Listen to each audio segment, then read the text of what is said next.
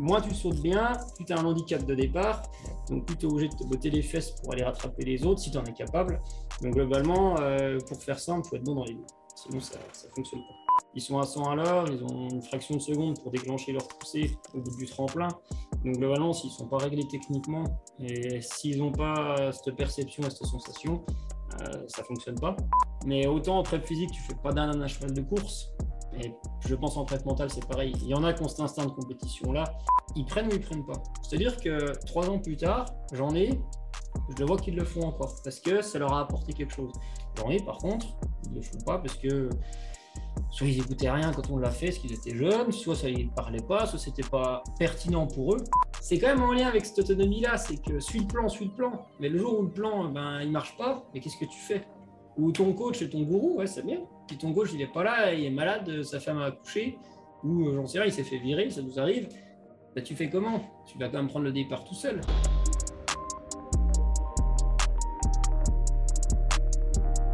Bienvenue dans ce nouvel épisode. Avant de commencer, je voudrais remercier notre sponsor pour le podcast, Moxie Monitor. Si tu suis déjà mon travail, tu sais que le Moxie est un outil que j'utilise beaucoup pour effectuer des tests, mais aussi pendant les entraînements au quotidien. Pour ceux qui ne connaissent pas encore le Moxie Monitor, c'est un appareil qui utilise la technologie de la spectroscopie au proche infrarouge, ou NIRS en anglais, pour mesurer la saturation musculaire en oxygène et le volume sanguin en temps réel. C'est un capteur non invasif qui se place sur la peau et peut être porté pendant tout type d'entraînement ou activité sportive. Les grimpeurs le portent sur leurs avant-bras, les joueurs de hockey sur la glace, les nageurs peuvent le porter dans l'eau.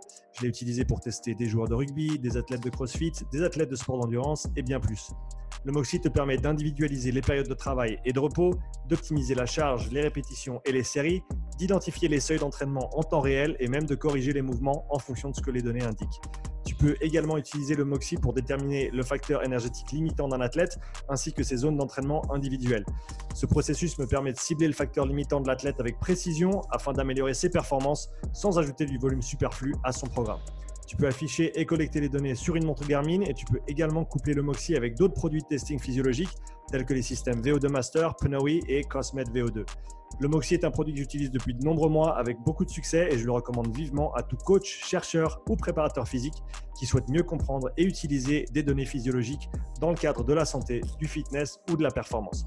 Utilise le bon de réduction Upside, UPSIDE pour un rabais de 5% sur moxiemonitor.com/shop. Et maintenant, le podcast. Bienvenue tout le monde dans ce nouvel épisode du podcast. Aujourd'hui, euh, je suis avec Nico Vandel. Euh, on est aujourd'hui à Basix, donc ça fait plaisir de pouvoir gentiment faire de plus en plus de podcasts en présentiel. Si tu nous écoutes sur euh, Apple Podcast, sur Spotify, viens sur YouTube, viens regarder la vidéo live, c'est beaucoup plus sympa. donc rejoins-nous là-bas et remets-toi à 22 secondes du podcast pour repartir. Nico, bienvenue aujourd'hui sur le podcast. Comment tu vas? Ça va bien et toi? Ça va bien, ça fait plaisir de te recevoir. Euh, on a eu l'opportunité d'échanger pas mal ces dernières semaines. On a eu l'opportunité de travailler un petit peu ensemble il y a quelques semaines quand je suis monté euh, bosser avec toi et ton équipe et un de tes athlètes dans le cadre euh, du combiné nordique. Mhm. Et donc, on a, on a beaucoup échangé sur cette journée. Moi, j'ai beaucoup appris et je me suis dit que ce serait cool de, de, faire un petit podcast avec toi. le combiné nordique est un, un sport assez particulier ou une combinaison de sport qui est extrêmement particulière. Euh, si on parle d'interférence, c'est peut-être euh, un petit peu le, centre du débat. Et, donc, euh, voilà, en, tout cas, un plaisir de, t'accueillir aujourd'hui. Et peut-être pour ceux qui ne te connaissent pas encore, est-ce que tu peux nous dire un petit peu de, deux, trois trucs sur toi, qui tu es, d'où tu viens et qu'est-ce que tu fais? Ouais. déjà, le plaisir est partagé aussi. Donc, tu disais que tu as beaucoup appris en venant, mais nous aussi, c'est ce, que, ce que je te disais un peu, je trouve qu'on est toujours en formation quoi qu'on fasse. Mm-hmm c'est ce est intéressant dans ces boulots-là. donc, moi, je suis Nicolas Vandel, j'ai 36 ans. Euh, je suis membre du staff de l'équipe de France de combi nordique depuis 2013. Mhm. Euh, j'ai attaqué comme technicien sur le circuit Coupe du Monde sur la partie saut à ski, ouais. où je m'occupais de la glisse des skis de saut. Et après, derrière, 2013-2014, avec les JO de Sochi. Euh, de 2014 à 2018, sur le cycle olympique suivant, euh, j'étais responsable euh, technicien, donc la préparation du matériel. Et en parallèle à ça, j'ai bossé dans le hand avec Genève, pas ici, avec un club de CFA au foot. Mhm. C'était pas l'expérience la plus concluante que j'ai faite. Mhm. Ils ne s'entraînent pas assez, les footeux, en tout cas pas à ce niveau-là. Et je faisais un peu de prépa physique, j'ai commencé à me former. Et en 2017, juste avant l'année des Jeux, j'ai mené en parallèle le boulot de responsable technique et j'ai commencé à intervenir avec les jeunes sur la préparation physique. Ouais. Et donc, depuis 2000, euh, après les JO de Pyeongchang en 2018, euh, j'ai basculé totalement euh, sur la préparation physique du groupe relève. Ouais. Euh, donc, globalement, le- c'est des jeunes qui ont entre euh, 17 et 22 ans souvent. Et qui ont comme objectif surtout de continuer à progresser les championnats du monde junior qui ont lieu tous les ans. Mhm. Et pour terminer, je reprends mon poste de chef technicien pour les JO cette saison qu'on lieu en Chine parce Ok. que celui qui avait pris ma place est parti. Et bref, ça s'est fait sur cette saison, donc je fais les deux boulots en même temps. Ouais, Euh, c'est ok. pas forcément évident à gérer. Ça va faire, ça va faire beaucoup. ça fait beaucoup. Euh, Du coup, je laisse un peu tomber le coaching pour l'hiver en suivant Ouais. de loin parce que c'est un boulot. euh, Après, le circuit Coupe du Monde est dense. Là, la semaine prochaine, je pars pour un mois. On rentre 3-4 jours, on repart. Ok. Et donc voilà, je fais les deux en même temps. Et à côté de ça, je suis un peu des personnes en, en, comment dire, en préparation physique privée, Ouais. euh, soit qui préparent des trails, des semi-marathons, j'ai des cyclistes, euh, des gens qui se remettent en forme. Ouais. Euh, c'est avec ma société qui s'appelle Agile Coaching, où là, j'en prends pas beaucoup parce que euh, je veux faire du bon suivi. Mais avec le boulot que j'ai, c'est compliqué de multiplier, multiplier, multiplier. Ouais. Et ce qui me fait beaucoup vivre, c'est comme le ski. Donc, je vais me faire taper sur les doigts si je le fais pas bien. et par acquis de conscience, je le fais aussi. Mais euh, c'est formateur pour moi d'être avec des amateurs. Ouais. Euh, j'ai entraîné, alors pas en préparation physique, au foot pendant 4 ans. Ouais. C'est pour ça que je pense à ce que tu fais avec le rugby. Donc, j'étais entraîneur sur des seniors. Et, euh, après, c'était un petit niveau. On a fait D2, D1, Régional 3. C'est les Français qui nous écoutent. C'est parti l'an passé. Ouais. Et c'est super formateur, même pour bosser dans le haut niveau, parce que tu tombes sur des gars qui sont. Qui ont une journée de boulot, tu as des cartes, tu as des ouvriers. Et là, je peux te dire que le soir, tu es obligé d'être présent. Parce que les gars, ils sortent du boulot, ils en ont peut-être marre, ils ont passé une journée de merde. Et euh, si tu n'es pas là, que tu es présent, que tu leur proposes quelque chose pour, euh, auquel ils adhèrent et tout, et ben, euh, ça ne fonctionne pas. Et ça, je pense que ça sert. Et beaucoup de préparateurs physiques, et surtout des jeunes qui voient que par le haut niveau, je, je leur conseille aussi d'aller en parallèle là-dedans parce Ouais. que c'est important. Et aussi avec les gens avec qui je coach, euh, qui sont amateurs, tu es obligé d'aller vite, en tout cas euh, de réfléchir, mais tu ne peux pas te permettre de tout faire. Donc, Ouais. Ça gagne beaucoup de temps. Donc, euh, je suis un petit peu cet équilibre-là. Bon, j'ai déjà beaucoup parlé de moi, mais Mais c'est bien, but. t'es là pour ça. T'es là Ouais, pour ça. C'est, j'ai trouvé la même chose avec, le, avec la, la préparation physique que j'ai fait avec le rugby jusqu'à maintenant. Euh, avec le, le niveau qu'on on en, on en a parlé d'ailleurs, tu parlais que les footeux ne s'entraînent pas assez, euh, suivant le niveau auquel ils sont. Euh, j'ai le même avis sur le rugby en Suisse. Si on veut Mhm. faire progresser le sport, deux entraînements semaine, c'est pas suffisant.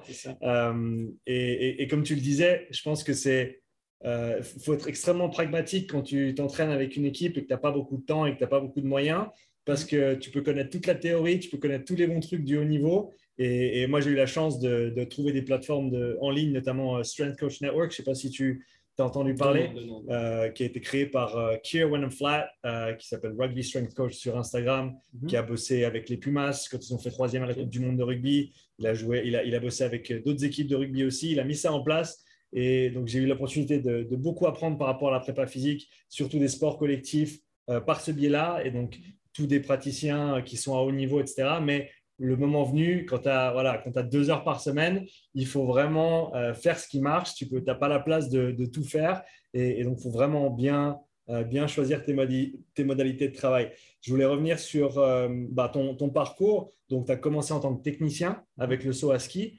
Est-ce que du coup, tu étais dé- déjà préparateur physique en parallèle à ça quand tu as débuté? J'avais un master STAPS Ouais. et je m'étais orienté. Je ne trouvais pas forcément en sortie d'études. Le Mhm. master, il est vieux. Hein, je suis vieux quand même cette fois. je l'avais eu en 2008. Donc, non, je bossais dans le monde de la compétition de ski, mais plutôt sur un. J'étais technico-commercial. Donc, Ok. plutôt sur l'aspect euh, commercial, on va dire ça. Ouais. Et en 2013, euh, donc ça faisait 5-6 ans, et quand j'ai eu l'opportunité d'y aller, j'y suis allé parce que je ne me voyais pas passer ma vie dans un bureau. Ouais. Même si j'avais un peu de terrain, je n'étais pas fait pour ça. Et bah, du coup, ben, j'ai parti. L'été, c'était des contrats saisonniers de 5 mois, donc j'ai bossé dans un resto euh, d'alpage l'été. J'ai Ouais. Je fais des sous, je fais avec mes économies sur 2-3 ans, je vois ce que ça donne. Ouais.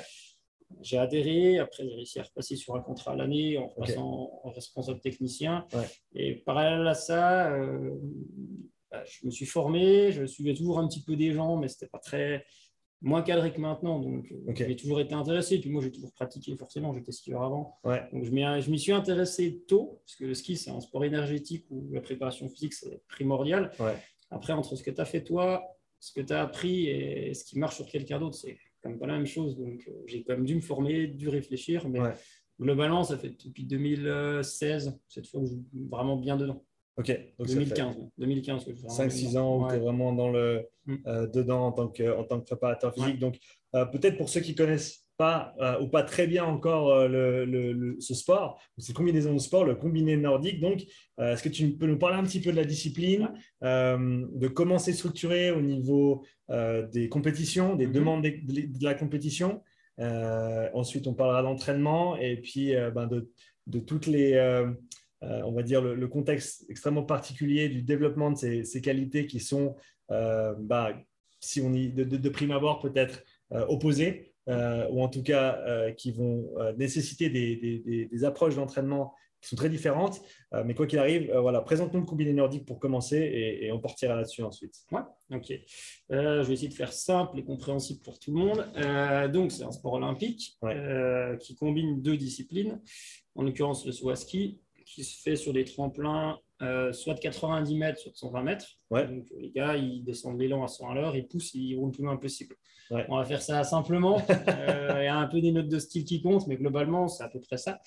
Et après, derrière, euh, en fonction de leur résultat, ils s'élancent pour une course. La majorité, majorité du temps, c'est un 10 km en ski de fond. Donc une course de entre 22 et 24 minutes la plupart du temps. Et le résultat final, le, premier qui franchit la ligne a gagné. C'est-à-dire que quelqu'un qui saute très bien, s'il a gagné le concours de saut avec beaucoup d'avance sur le deuxième, eh ben, il a de l'avance en seconde. il, part, il part en premier, et le deuxième partira derrière, et ainsi Donc, plus tu, moins tu sautes bien, plus tu as un handicap de départ. Donc, plus tu es obligé de te botter les fesses pour aller rattraper les autres si tu en es capable. Donc, globalement, euh, pour faire simple, il faut être bon dans les deux. Sinon, ça ne fonctionne pas. Est-ce que, est que tu dirais, avec ton expérience jusqu'ici, est-ce qu'il y en a un qui prend quand même le dessus en général? Est-ce que, Ou est-ce qu'il faut vraiment, vraiment être pile poil 50-50 Ou est-ce que tu vois quand même que, par exemple, ceux qui sont un petit peu plus forts à ski gagnent souvent ou, vice-versa? Ben, En fait, c'est en train d'évoluer parce que le, sport évolue toujours, toujours, toujours. Euh, il y a très longtemps, j'étais encore pas, fallait être très bon en saut, me limiter la casse en ski. À une époque, euh, les sauteurs, euh, enfin les très bons skieurs arrivaient à repartir avec 30-40 euh, secondes de retard et arrivaient à gagner. les, règlements ont évolué, le niveau a évolué, et maintenant, en fait, il faut être quand même globalement bon dans les deux. Alors, c'est très rare qu'un athlète soit le meilleur sauteur et le meilleur skieur, mm. mais il doit être capable ou de limiter la casse s'il est bon fondeur en à ski, ou euh, s'il est très bon sauteur, euh, de aussi limiter la casse en ski. Mais globalement, maintenant, ça ne marche pas. Euh, la, marge de, manœuvre est, plus, en plus... Elle est de plus en plus fine. Par exemple, ils sont sur un temps de ski, les 30 meilleurs temps, ça arrive souvent que c'est dans la même minute. de toute façon, ah s'il y a des écarts au tremplin, trop conséquents, ça ne fonctionne pas. Et il y a le cas d'un athlète en 2019 au mondiaux, ça a marqué, donc c'est un Français qui fait huitième, Antoine eh ben, il est huitième du saut, euh, septième temps de ski de mémoire, donc euh, les deux bien, puis finalement il reste huitième. Quoi. Donc, ah euh, après, c'est des contextes de course où par rapport à de la par rapport à de l'athlétisme, par exemple, c'est sur une piste où finalement on peut plus ou moins prédire ce qui va se passer avant. Là, les profils varient beaucoup, les conditions de glisse, le boulot des techniciens ou du fartage influe aussi beaucoup. Donc, c'est toujours dur avant la course d'écrire, bah, ça va se terminer comme ça. Mais globalement, il faut être bon dans les deux. Ouais, donc tu as l'aspect technique que tu viens de mentionner qui est intéressant parce que euh, c'est pas, il n'y a pas tous les sports où tu as cette composante technique importante. Mm. Donc toi qui as passé du temps en tant que technicien dans mm. ce sport, euh, parle-nous de ces contraintes techniques, autant au niveau, euh, on en a parlé dans la, dans la journée qu'on a pu passer ensemble, au niveau des ski roues, mm. des différents types de roues, du frottement sur le, sur le, sur le tarmac quand tu quand tu t'entraînes, et après, ben, bien sûr, comme tu l'as dit, la glisse, autant pour les, euh, les skis de saut que les, les skis de fond. Euh, alors la parenthèse, en plus, euh, je ne sais pas s'il y a beaucoup de gens qui font du ski à roulette qui écoutent, donc on va aller assez vite là-dessus. Oui, les roues, selon les revêtements, ça influe. Après, sur le ski à roulette, c'est un moyen d'entraînement. Ce n'est pas une fin en soi, donc on n'accorde pas forcément trop d'importance à, ce jour-là, comment la roue va rouler par rapport à d'autres. On cherche juste des roues qui ne roulent pas trop pour être le plus proche possible en fait de, de ce qui se passe l'hiver. Euh, si c'est des roues de roller de compétition, euh, ça sera presque trop facile, ils vont aller trop vite. on cherche quelque chose pour travailler techniquement, mais ça, ça fait partie de l'entraînement. Ils sont sur des skis à roulettes pour travailler. Et après, sur la glisse des skis, euh, Euh, c'est autre chose, c'est que chaque athlète a une, une, bonne quinzaine de paires de skis. Quinzaine Ouais. Alors, qui ne vont pas sur toutes les neiges, mais ils en ont une dizaine, 7 ou 8 qui peuvent aller ce jour-là. Ouais. Donc, on va tester ça. Après, on met des phares sous les skis. Je me remets un peu le nez dedans, mais en plus, la réglementation a changé. Mais on était sur 250 à 300 produits. Donc, il fallait prendre le bon, le dessin que tu fais sous les structures, etc. D'accord. Et en fait, c'est. Euh, la partie glisse, en fait, le, niveau monte. de toute façon, il n'y a plus des gros écarts comme avant. En tout cas, il n'y avait plus. Ça va peut-être changer là. Mais euh, globalement, ton but, c'est de ne pas te planter. Et si tu te plantes, en fait, ce jour-là, tu ne feras jamais gagner quelqu'un, un athlète. Mais comme un coach, tu ne feras jamais gagner quelqu'un.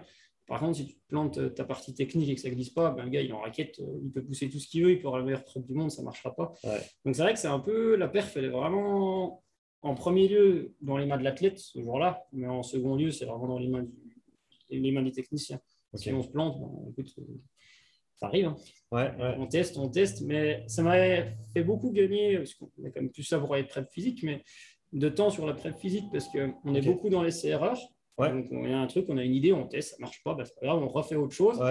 Et on a un protocole qui est toujours le même pour avoir une marge de manœuvre euh, pour pouvoir euh, tester ce qu'on veut. Et ça, ça me sert beaucoup dans le boulot que j'ai là. C'est-à-dire que ben, tu as ta ligne directrice, le schéma doit être comme ça, et après derrière, ben, tu changes un paramètre, tu regardes ce que ça donne. Mm.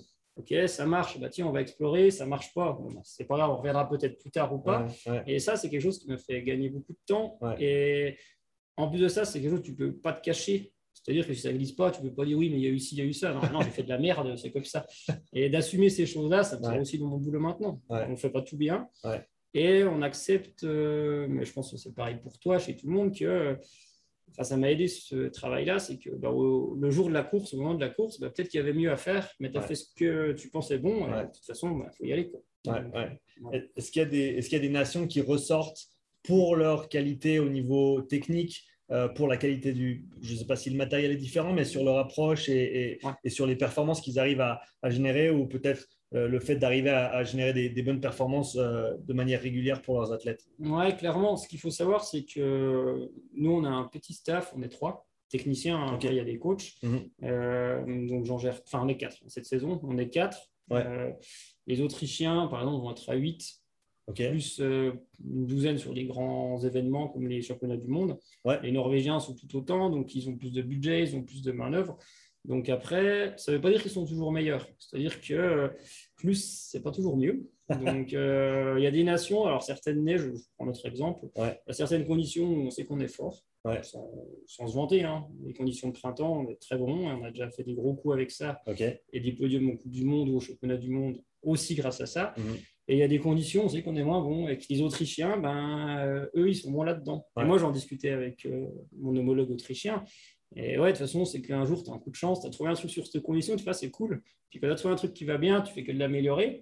Et puis, pendant que les autres sont en train de chercher. Donc, nous, on a trouvé sur un endroit, mais pas sur l'autre. Donc, on cherche, on cherche, on cherche. Euh, mais oui, après, globalement, maintenant, enfin, c'est du haut niveau. Tout le monde a accès à l'information, tout le monde a accès à tout, aux produits, aux informations qui circulent. Donc, il y, a toujours des petites différences, mais c'est pas, il n'y a, pas un gars qui part en ski de location pendant que l'autre est venir ski de monde. C'est du haut niveau aussi. heureusement, heureusement. Euh, parlons un petit peu des, des demandes physiques euh, des, des, deux disciplines. Et ensuite, on pourra partir sur euh, ben, ce que tu dois gérer toi dans, dans ton boulot ou ce que tu as géré jusqu'à maintenant en tant que préparateur physique, qui est combiner ces différentes qualités au, au, sein d'une même préparation physique avec un, temps qui est, qui est toujours, euh, toujours limité. Euh, bah, globalement, sur le saut à ski, euh, bah, la première qualité, c'est la qualité technique, hein, de toute façon, qui est beaucoup en lien avec la qualité proprioceptive, mmh. c'est-à-dire le timing. Toi, tu les as vus sauter, mmh. ils sont à 100 à l'heure, ils ont une fraction de seconde pour déclencher leur poussée au bout du tremplin.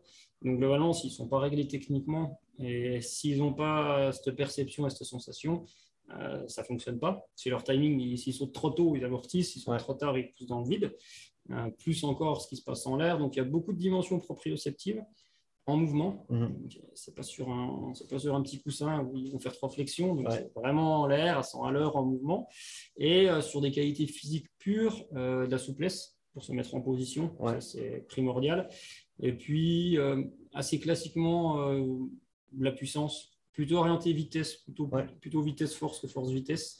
Euh, globalement, c'est ces qualités principales-là pour le saut à ski.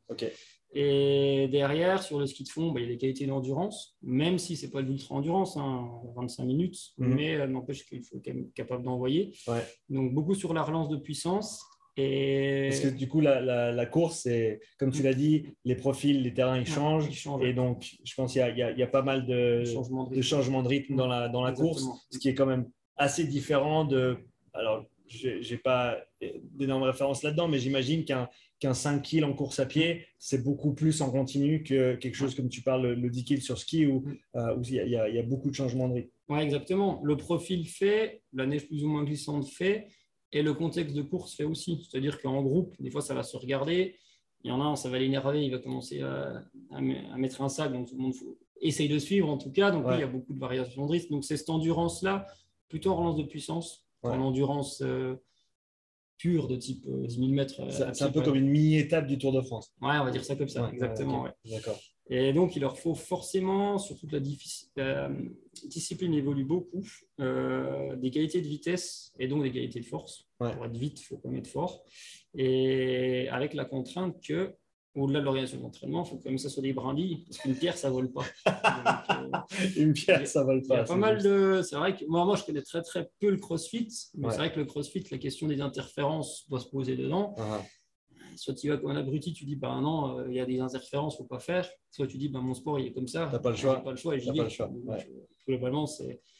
En gros, il y a un sport d'endurance et un sport d'explosivité. Si on fait très simple. ouais, ouais. Et par contre, les deux, ça reste deux sports de glisse. Donc les sensations sont importantes. Ok, d'accord. Et ça, et ça, ça j'imagine, ça joue beaucoup aussi sur, euh, sur les performances, sur les résultats. C'est peut-être parler de la proprioception au saut, mais aussi la glisse, faut la. J'imagine que c'est peut-être pas, alors c'est peut-être pas au niveau de la natation par exemple, au niveau de la sensation qu'il faut avoir avec l'eau, la capacité de, euh, de se former dans l'eau. Non, c'est, c'est un peu, c'est un peu pareil? Ouais. Si, bah après, il n'y a que ton pied hein, qui en appuie. Voilà, Mais ouais. euh, par exemple, euh, tu sens quand même tout ce qui se passe sous ton pied sur la neige. Ouais. Notamment alors en course, une fois que les gars ils ont les jambes qui brûlent, ils ont, ils ont mal à la tête, ils ont mal partout, un peu moins. Mais n'empêche que cette qualité et technique et de sensation, c'est de l'économie. Donc Voilà. euh, ça permet de faire ça. Et alors, euh, moi j'ai un piètre nageur. hein. Si, je vais, si je vais nager, euh, je suis obligé de me mettre au carton, sinon je coule. Mais euh, je pense que c'est similaire à la natation. Justement, Ouais. ils vont chercher un peu cette sensation de glisse et Ouais. ils passent beaucoup, beaucoup de temps. Et la natation, par rapport au ski de fond, euh, c'est la même chose dans le sens où c'est pas un geste naturel comme courir. D'accord. Nous, on est descendu des arbres pour courir après les antilopes. Ouais. C'était pas en ski, c'était pas en nageant. Et du coup, c'est pour ça qu'il faut y passer beaucoup de temps. Ouais. Les nageurs, euh, je me suis souvent posé la question de pourquoi ils avaient des volumes aussi énormes pour euh, passer peu de temps dans un bassin.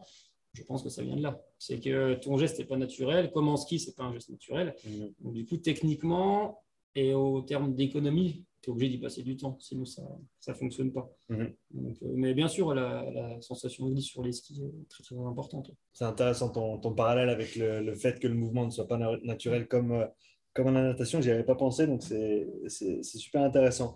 Euh, donc, parle-nous d'une semaine d'entraînement type pour ton groupe Mhm. en termes de voilà d'entraînement de leurs deux disciplines et ensuite euh, en termes de préparation physique. Donc, si tu peux nous parler euh, du nombre d'entraînements, du contenu des entraînements pour que les gens euh, comprennent un petit peu et puis euh, après on pourra aller dans deux trois détails sur, euh, sur ce genre de séance. Euh, alors, je vais aller du plus gros au plus petit, on va dire ça comme ça. Euh, si on fait simple, globalement, nous, euh, ils n'ont pas tous le même âge, donc ils ne s'entraînent pas tous exactement pareil avec le même volume. Mhm. Euh, je crois que l'an passé, notre plus vieux, qui a 26 ans, il n'est pas si vieux, mais il doit être à peu près à 850 heures Ok. d'entraînement, Ouais. quand, sachant qu'en saison, ils en font moins, en, période de compétition, ils en font moins. Ouais. Quand un des juniors était à 600 heures, donc ça, c'est tout cumulé. Ouais. La répartition, elle se fait 50% ski de fond, 50% saut à ski, on va Mhm. dire ça comme ça. Alors, Sur l'année. Sur l'année, ouais. Ouais. Et quand on parle saut à ski, j'inclus euh, la musculation, là, c'est le travail de souplesse. Et globalement, c'est du 50-50. Ouais.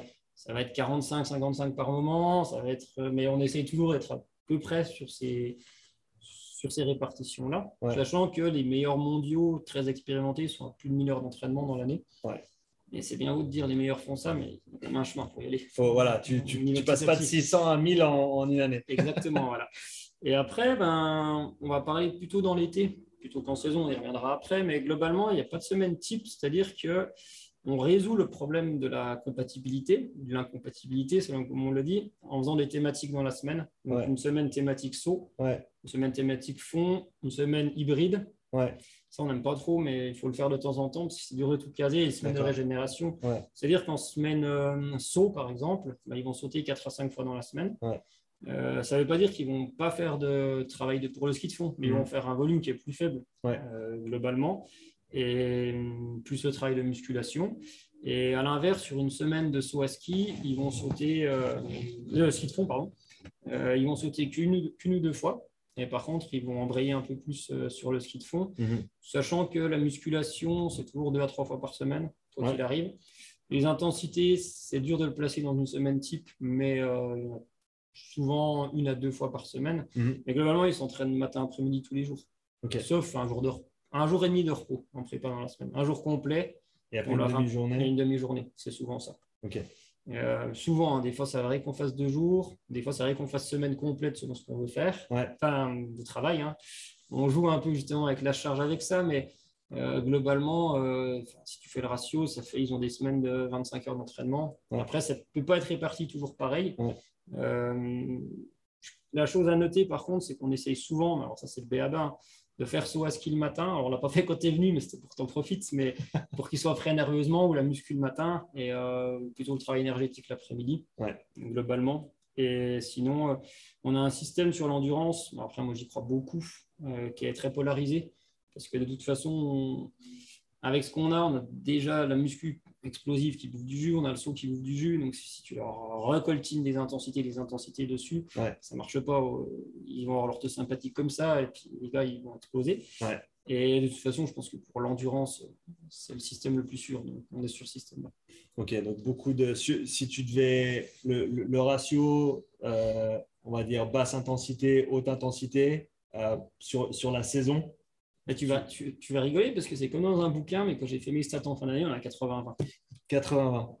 80%. 80%. Et de temps Donc, En temps, sur bah, le temps ou c'est sur c'est paramètre? c'est sur le nombre de séances. Nombre Moi, de le nombre séances. de séances. ouais. D'accord. Et En sachant que les, les hautes intensités vont être plus courtes que les Ouais. longues. Donc, si tu Ouais. prends autant, tu as, un ratio qui sera encore, euh, Exactement. encore plus, euh, plus, plus grand, dans le sens où tu du 90-10 ou peut-être même plus. C'est ça, globalement, on est presque dans la théorie, on est, euh, enfin, dans l'intensité, on a la compétition aussi. Ouais. Mais, euh, on est presque dans la, ouais, c'est- on est presque dans la théorie sans le faire forcément exprès. C'est un peu, on réfléchit à ce qu'on fait. Ouais. On ne se lève pas, on dit tiens, on va faire ça aujourd'hui, mais C'est rétrospectif. Quoi. Ouais, mais derrière, on est toujours à 80-20. Euh, la question que je me pose actuellement, c'est qu'avec un sport comme le combiné qui a déjà une demande nerveuse importante, Ouais, je ne sais pas si sur le ski de fond, on ne devrait même pas être à 90-10 par exemple. voilà. Je me demande. Ouais. Mais euh, puis c'est aussi que pour développer ton endurance, tu es obligé de passer du temps à basse intensité de toute façon. Sans parler du système nerveux, sans Ouais. parler de tout ce que tu veux, tu es obligé, t'es obligé tes, tes capillaires, tes mitochondries, si tu veux que ça bosse. tu- tu- tu- Enfin, moi, on en parlait l'autre fois, mais euh, quel- chez les amateurs ou quelqu'un, euh, c'est pas grave si tu n'es pas un roi de l'endurance.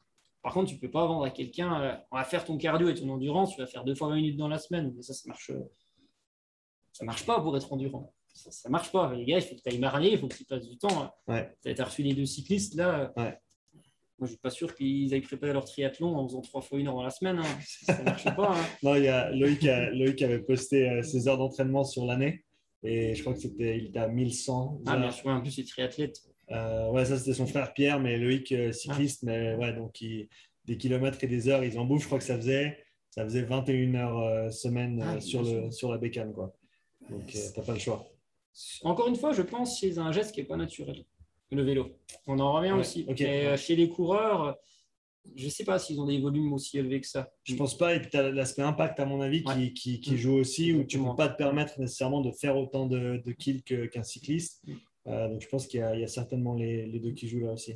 Ouais, c'est plutôt juste, je pas repensé comme ça, mais oui, forcément.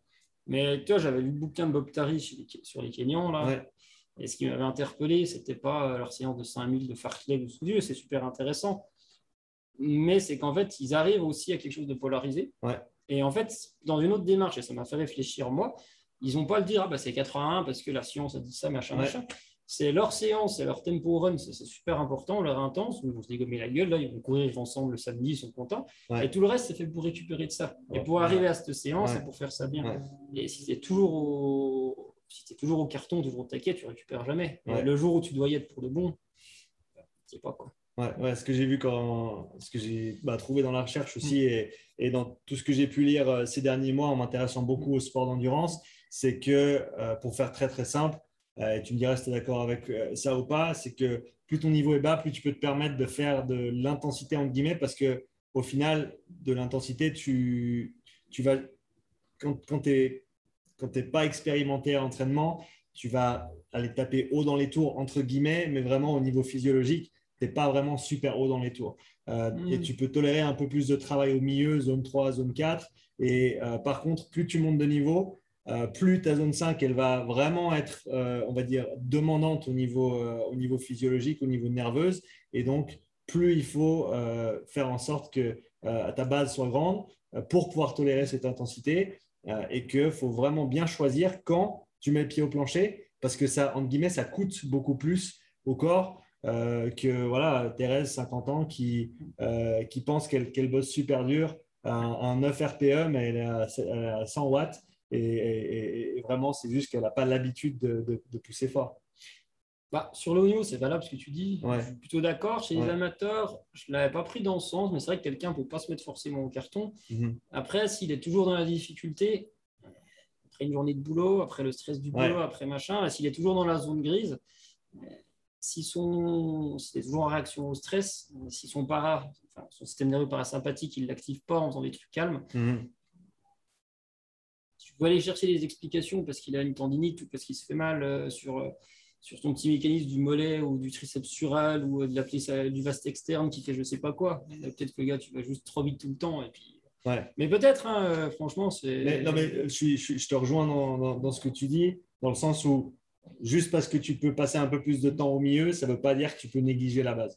Ça, ça c'est clair et net de tout ce qui ressort. Et, et comme on a, on a pu en discuter, et avec Arnaud également, que mm. j'espère recevoir bientôt sur le podcast. m'a dit. Ouais, pour, pour, parler de justement tout ce qui est du, système nerveux autonomique, de, euh, du suivi de, de l'état des athlètes avec le, HRV, euh, mais aussi de, voilà, de l'effet, et ça c'est quelque chose dont je me suis vraiment rendu compte euh, plus récemment, de l'effet de l'intensité sur le système nerveux et, et à l'inverse des bienfaits de la basse intensité sur ton état nerveux aussi. Tu peux en parler de ça un petit peu aussi parce qu'à mon avis, c'est vraiment sous-côté. On n'en parle pas assez et parce que la zone 2, c'est chiant. Parce que la zone 2, ça prend du temps. Parce que la zone 2, c'est pas aussi cool que de se mettre une, grosse cartouche au crossfit euh, ou d'autres sports. Hein. Je ne je ne, je veux, pas, je veux pas dire du mal du crossfit. J'apprécie beaucoup euh, tous les gens qui, qui participent. mais voilà, parle un petit peu de l'importance de cette basse intensité, surtout euh, surtout du coup, non seulement au niveau physiologique, mais au niveau nerveux aussi. Bah, niveau physiologique, euh, je vais faire vite ce qu'on a parlé. Euh, de toute façon, pour devenir endurant, il faut passer du temps à zone 1 et à zone 2. C'est dépend ce qu'on appelle zone 1 ou zone 2, mais il faut passer du temps très bas. Mhm. Plein de raisons d'économie physiologique, etc. Sur le système nerveux, en fait, je vais rebondir sur. J'ai écouté Kenny qui est venu chez toi, ah l'entraîneur des sprinters suisses. J'ai trouvé super intéressant. Très sympa et euh, qui disait que justement depuis 2-3 ans, mais il commençait à remettre des petites séances de ce qu'on appelle DT1, nous, mais d'aérobie, on va dire tout tranquille, une demi-heure dans la semaine ou deux fois pour récupérer et qu'il se blessait moins. Et là, en fait, c'est ce que je pensais. Alors, loin de moi l'idée de dire, ah, nous, on sait tout, parce que lui, j'apprends toujours plein de trucs en écoutant les podcasts, mais ça, c'est un système qui, en ski de fond et en ski nordique, c'est le système polarisé comme ça, comme ça c'est depuis les années 80. Alors maintenant, ça vient à la mode, on l'entend, mais c'est très vieux là-dedans. Et c'est quelque chose qu'on a toujours fait. Et d'être à basse intensité, si on parle que sur le système nerveux, c'est sûr, tu vas courir 6 heures à basse intensité, nerveusement, tu as un impact. Vas courir une heure, une heure et demie. Après, ça dépend de quel sport tu viens. Mhm. Mais une demi-heure à basse intensité, tu vas quand même travailler. Et derrière, euh, tu, euh, ton système nerveux, ça calme, tu te sens bien. Et là, je vais parler de mon cas, mais j'aime pas, ça marche pas chez tout le monde, mais c'est quand même souvent ça. Ce qu'on appelle l'ivresse du coureur de fond, mhm. quand tu as les endorphines qui montent, ça se passe que à, que à basse intensité. Et tu cours, et puis d'un seul coup, alors ça arrive pas souvent, c'est pas Yves de bonheur à chaque fois que tu cours, mais des bonnes galères de temps en temps. Mais n'empêche que de faire quelque chose de modéré, mais tu n'es pas obligé de le faire en courant. Tu peux le faire en vélo, tu profites de la nature, tu peux le faire dans une salle. hein. Moi, j'aime beaucoup euh, l'approche de ce qui se fait chez Strong First, Mm, notamment via Loïs, que je salue. C'est mon mentor, on va dire ça comme ça. Super. Il m'a initier à Simplicinis l'an passé et Ouais. j'ai beaucoup appris sur la force en cherchant de mon côté après derrière. Alors, je ne vais pas m'approprier la chapelle parce que je ne suis pas encore dedans, et, mais sur ce qu'il voit, c'est que la philosophie, chaque séance doit t'apporter plus qu'elle te coûte. Mm. On est aussi là-dedans. Mm. C'est que tu t'en fais juste assez pour activer un peu ton système, mais tu n'as pas besoin de te mettre à quatre pattes à chaque fois. Mhm. Et euh, le jour où tu as envie ou besoin par ton sport de te mettre à quatre pattes, bah là, tu es armé pour le faire. Et là, tu en tires des bénéfices. Donc, c'est vrai que cette zone grise, euh, on essaie de l'éviter. Par exemple, nous, typiquement, euh, leur formation, quand on a des plus jeunes, euh, qui ont entre euh, 16 et 18 ans, bah, la plus grande partie de leur entraînement de ski de fond, c'est de leur dire, mais de, de leur apprendre à regarder votre cardio, ne dépassez pas cette zone que vous allez courir. Donc, quand vous allez en ski, vous avez envie, si tu la dépasses, ça peut arriver, mais non, tu redescends. Et ils mettent du temps à comprendre. C'est vrai que dans l'esprit des gens, et je pense c'est aussi les réseaux sociaux. Mais moi, le premier, demain, je vais te mettre une story Instagram, je vais mettre mon gars à quatre pattes en train de vomir. Parce que c'est pas Je vais pas le mettre qui là, comme une mamie en train de J'ai mis, j'ai mis mes 150 watts hier soir sur Insta. Ouais, mais tu. Ouais. Oui, mais. Mais c'est pas, c'est clair que c'est pas Bah ça qui va faire des vues. C'est pas, c'est c'est pas, c'est pas, c'est pas sur ces posts-là que je reçois des petites flammes et des petits Et commentaires. voilà, c'est pas vendeur. Le le gars, il va courir comme une grand-mère, mais sauf qu'il il faut vous dire, ceux qui écoutent, qu'un sportif d'endurance, Ouais. À 80% de son temps, il le passe à courir comme une grand-mère. Alors, euh, c'est sûr qu'il Kipchoge, quand il court comme une grand-mère, pour lui, il va 17 à l'heure. Toi, tu sprints derrière. Mais n'empêche que pour lui, c'est. C'est ça, et c'est ça ça. aussi. Je pense que c'est là aussi où il y a, il y a un gros, peut-être une déconnexion euh, ou, un, ou un manque de contextualisation. C'est que tu regardes les pros et tu regardes ce que eux ils arrivent à maintenir comme intensité sur leur basse intensité. Oui. Et en fait, pour la- le, le commun des mortels, tu es déjà dans le rouge en fait. Alors que eux, ils sont vraiment, eux, ils peuvent tenir, euh, ils peuvent tenir des heures. Typiquement, on, on parle, si on- pour ceux qui s'intéressent un peu à la lactatémie, Mm. et au, pre- au premier seuil et deuxième seuil ventilatoire, nous, on a des, la plus- certains athlètes sont sur leur premier seuil à 1,2, 1,3 en Mhm. lactatémie, Mhm. ce qui est bas. hein. C'est-à-dire qu'ils n'ont pas besoin de produire beaucoup de lactate euh, parce que leur système d'utilisation des graisses est bon, ils ne sont pas dans le glycolytique. Et ça, ça se fait à force de s'entraîner doucement. Et de temps en temps vite, mais ça ne se fait pas en allant tout le temps vite. Parce que si c'est tout le temps vite, tu es souvent dans le lactique, dans le glycolytique, etc. etc. et tu n'entraînes jamais cette économie-là. Mhm. Et on en parlait euh, des skieurs de fond spéciaux, donc pas des combinés, qui, eux, évidemment, 90 de VO2, euh, c'est autre chose. hein. Ils font, eux, ils alors nous, on s'entraîne 800 heures par an ou 1000 heures. Puis ils s'entraînent 800 heures ou 1000 heures, mais à faire que du ski, hein, Ouais, que, voilà. que de l'endurance. Ouais. Eh ben, ils ont des lactatémies qui sont même en dessous de 1 millimol parce qu'ils Ouais. sont très économes. Ouais. Et ça, euh, ben, ça fonctionne parce que euh, n'ont pas besoin de produire ce lactate-là, parce qu'à force de faire doucement, de faire doucement, de faire doucement, ben, l'efficience et l'endurance, elle est poussée au paroxysme là-dessus. Ouais. Et c'est liens, mais en fait, on est. euh, c'est peut-être farfelu ce que je vais dire, mais j'en reviens quand on est descendu des arbres. Mhm. On est fait pour euh, la chasser l'épuisement, c'est-à-dire qu'on court après une antilope, parce que nous, on, a la thermorégulation, on peut transpirer, Ouais. l'antilope, elle ne peut pas. Ouais. Donc en fait, on court doucement longtemps, puis elle, sprint, elle sprint, mais elle ne peut pas, elle ne peut pas, elle ne peut pas. On est fait pour courir longtemps. Mhm. Et de tout faire toujours vite, c'est comme à contre-courant de, De notre nature. de notre nature. La Ouais. génétique, à un moment, euh, c'est c'est pas 50 ans qu'on change la génétique pour le moment. Ouais, ouais, non, ça, ça va prendre un peu plus longtemps que ça. Euh, est-ce, est-ce que tu vois dans les, euh, les, les athlètes qui, euh, qui arrivent à un, à un bon niveau en combiné nordique, est-ce qu'ils ont pour la plupart euh, une, euh, une prépondérance ou, ou peut-être des, des, des qualités qui les, où tu vas pouvoir dire Ah ouais, lui, il va être plutôt bon en saut, ah ouais, lui, il va être plutôt bon en, en ski, ou est-ce qu'en général, c'est des profils qui sont assez équilibrés par rapport à ça? Et à chaque fois que tu te le dis, tu te plantes. Donc, euh, ouais, ouais, sur le papier, quand ils ont cassé là, on fait, putain, bah lui, c'est sûr. Ouais, Ah non. Et lui, putain, euh, mais même sur la preuve physique, euh, Antoine, si tu m'écoutes, euh, c'est un de nos leaders qui Ouais. a fait euh, des top 10 au mondiaux junior, on a déjà fait euh, au mondiaux senior, pardon. Et on a fait podium par équipe en 2017 avec lui en Coupe du Monde. Enfin, c'est un- très bon mondial. Et tu mets dans une échelle de rythme, dans tout ce que tu veux, c'est une catastrophe. Désolé Antoine, en plus c'est mon binôme de ski, j'adore. Mais n'empêche que quand il, pas, il est assez costaud, donc pour sauter, il, est capable d'aller partir devant en saut en Coupe du Monde. Et donc, euh, ouais, il y, a, il y, a, des prédispositions, mais à un moment, ces prédispositions, si tu bosses pas, même si nous, c'est tous des bosseurs, ça ne te sert à rien. Mais nous, on n'a pas ce problème, on est plutôt en train de les freiner souvent.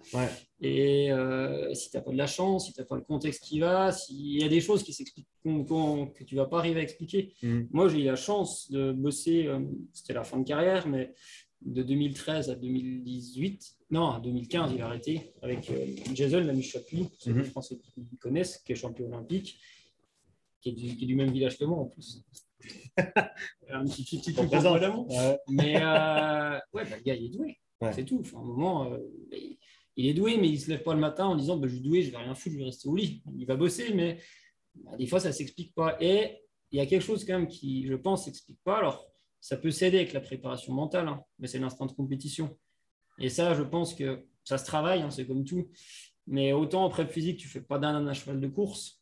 Et je pense en prête mentale, c'est pareil. Il y en a qui ont cet instinct de compétition-là et qui sont capables. Euh, ils ont des moteurs différents. Lui, son but, c'était pas d'écraser les autres, hein, c'était juste d'être le plus fort possible. Lui. Mmh. Mmh. Donc, et peut-être que d'autres, euh, moi j'ai des Allemands en tête, je pense qu'il peut faire des coups de bâton à son coéquipier allemand pour gagner, il va le faire. C'est un autre instinct de compétition, mais ça, ça se. Ça s'explique pas. Donc, c'est, je me suis un peu éloigné dans les prédispositions, mais ça pour dire qu'à chaque fois, on dit euh, c'est sûr que ouais, ils ont de quoi faire, mais euh, ben, il y en a, on en a un qui fait médaille au junior il y a deux ans, en 2019, c'était. Il sortait d'une saison blanche parce qu'il avait une dysplasie. Donc, euh, on a beaucoup bossé sur son genou. Déjà, l'objectif de son entraînement, c'est déjà pour qu'il puisse faire du ski. Le reste, tu vas optimiser après. Hein. De base, son ancien entraîneur de comité, il disait qu'il bah, était pas nul, quoi, qu'il avait 14 ou 15 ans. il est bon. Quoi. Après, il est, est devenu bon. Ce qu'on veut, c'est qu'il soit très bon. Il y a vraiment du boulot. Ouais. En plus, il m'a dit qu'il avait écouté, donc j'y crois, hein, tu vas y arriver. Mais ouais, alors tu peux pas tirer des conclusions à 14-15 ans en disant lui, il va avoir ses prédispositions-là et ça va marcher. Ouais. Non.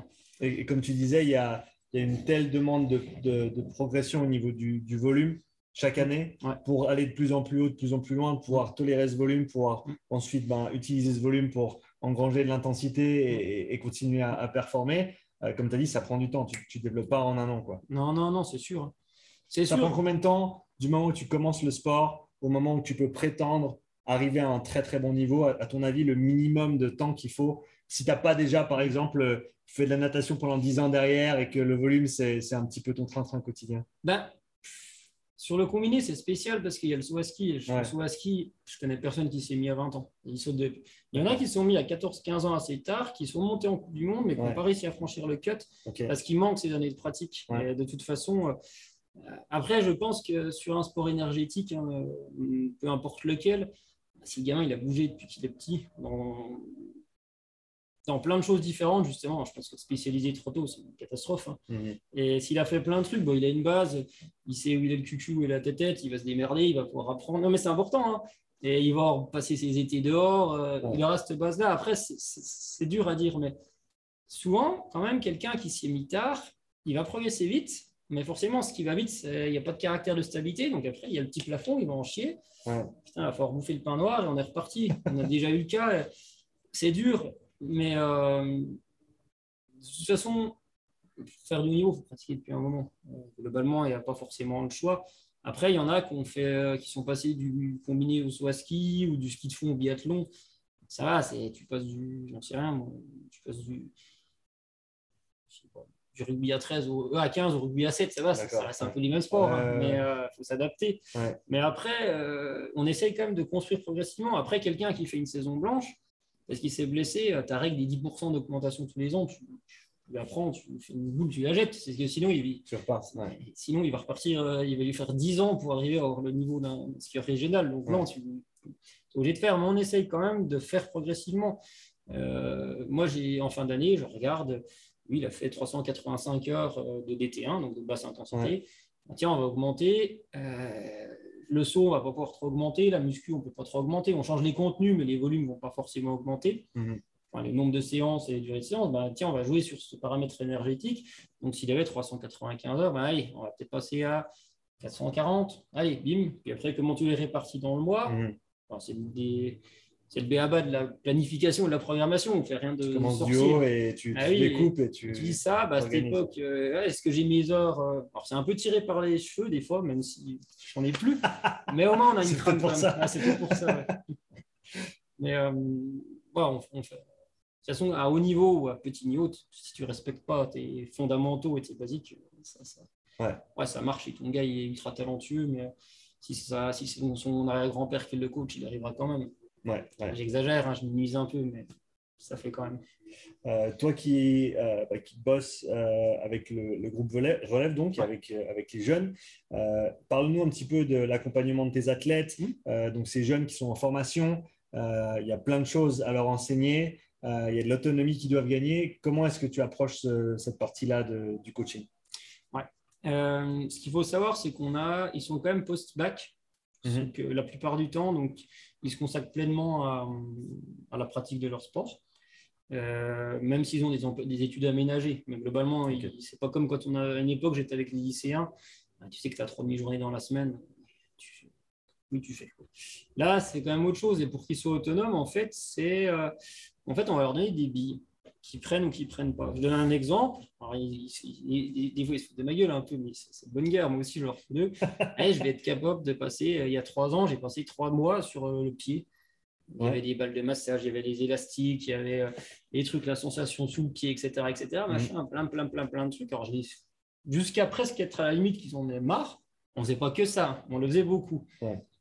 Après, derrière, ils prennent ou ils prennent pas. C'est-à-dire que trois ans plus tard, j'en ai je vois qu'ils le font encore parce que ça leur a apporté quelque chose. J'en ai par contre, ils ne le font pas parce que soit ils n'écoutaient rien quand on l'a fait, parce qu'ils étaient jeunes, soit ça ne parlait pas, soit ce n'était pas pertinent pour eux. Mais non, dans ton groupe, tu ne le sais jamais avant derrière. Et en fait, on essaye de pas les noyer sous l'information, mais de leur donner quand même des billes, mais pas. Euh, enfin, moi, j'ai pas envie de zapper, de dire euh, tiens, on a fait ça trois semaines, allez, on repasse à autre chose. On prend le temps de construire. Après, derrière, ils vont le garder ou ils vont pas le garder. Et surtout, il faut pas mal le prendre s'ils ne le gardent pas. Mhm. Il y a sûrement des trucs que j'ai proposés que personne n'a gardé. C'est vrai, hein, c'est possible. Je propose, ils prennent, c'est bien. Euh, non, bah, c'est pas prioritaire, ils prennent pas. il y a plein, il y a plein d'outils qui vont être subjectifs dans le sens où si ça te fait du bien, si ça t'apporte quelque chose, comme tu l'as dit, c'est pertinent de le garder. Euh, pour certains athlètes, ils jurent par X, Y, Z méthode de récupération, etc. Alors que pour d'autres, euh, voilà, ils s'en passent complètement. Exactement, mais après, euh, on, les, euh, on fait gaffe à ce qu'ils ne tombent pas dans la croyance ou la recette mhm. Donc, c'est pour ça qu'on essaye d'explorer quelque chose. Et pour leur donner cette autonomie-là, déjà, c'est leur donner des outils. Mhm. Après, c'est sûr que la trame d'entraînement, c'est nous qui la faisons, globalement. Et plus ils sont jeunes, plus c'est. Euh, s'il y a 1h20 de prévu, tu fais 1h20. Tu n'en fais pas 1h10 ou 1h30. Mhm. Quand ils ont de la bouteille, s'il y a 1h20 de prévu, ben, peut-être tu peux faire qu'une heure parce que ça n'allait pas, ou tu peux faire 1h40.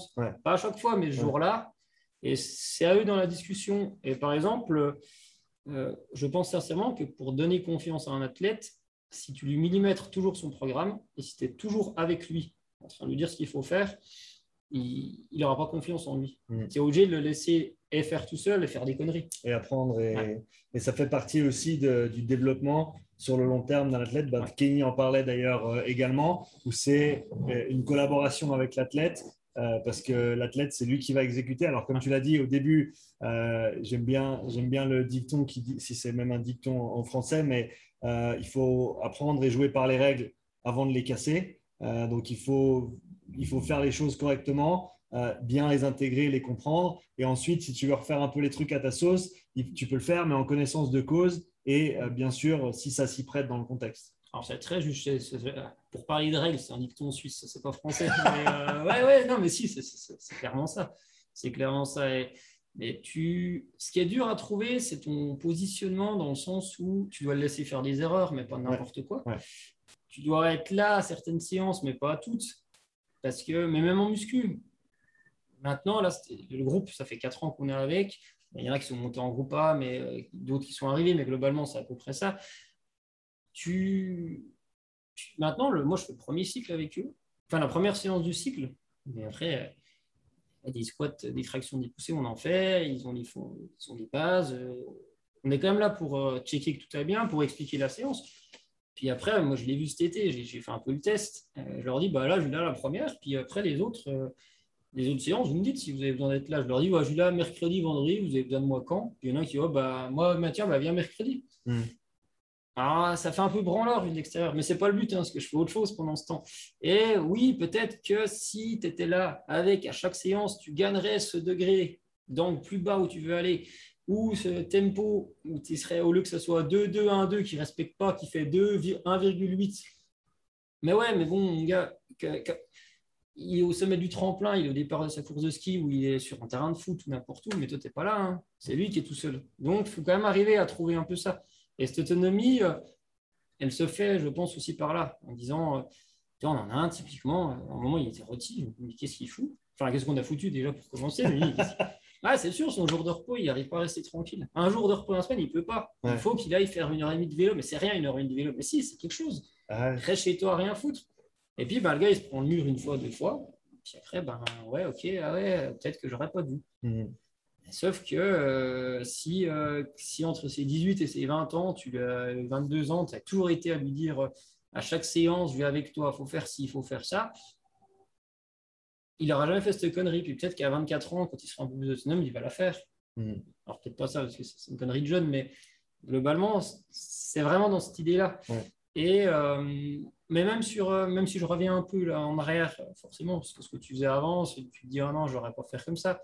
Mais chez les jeunes, par exemple, sur les échauffements d'avant les courses, moi, c'était euh, en gros, démerdez-vous. Ouais. Alors, ils avaient des bases sur comment construire un échauffement. Mais c'est votre course. Et après coup, je me dis, il manque quand même des choses. Alors, des fois, toi, tu cherches pour aller dans l'autonomie, mais euh, c'est pas assez. Donc, on est toujours sur la tangente. Ouais. Et puis après, euh, vu qu'on est chez des jeunes, on est quand même, euh, je pense que tous les entraîneurs qui bossent avec un public de, de fin de formation, on va dire ça comme ça, euh, ont cette problématique-là, c'est qu'ils sont encore en formation, donc ils ne sont pas optimisés.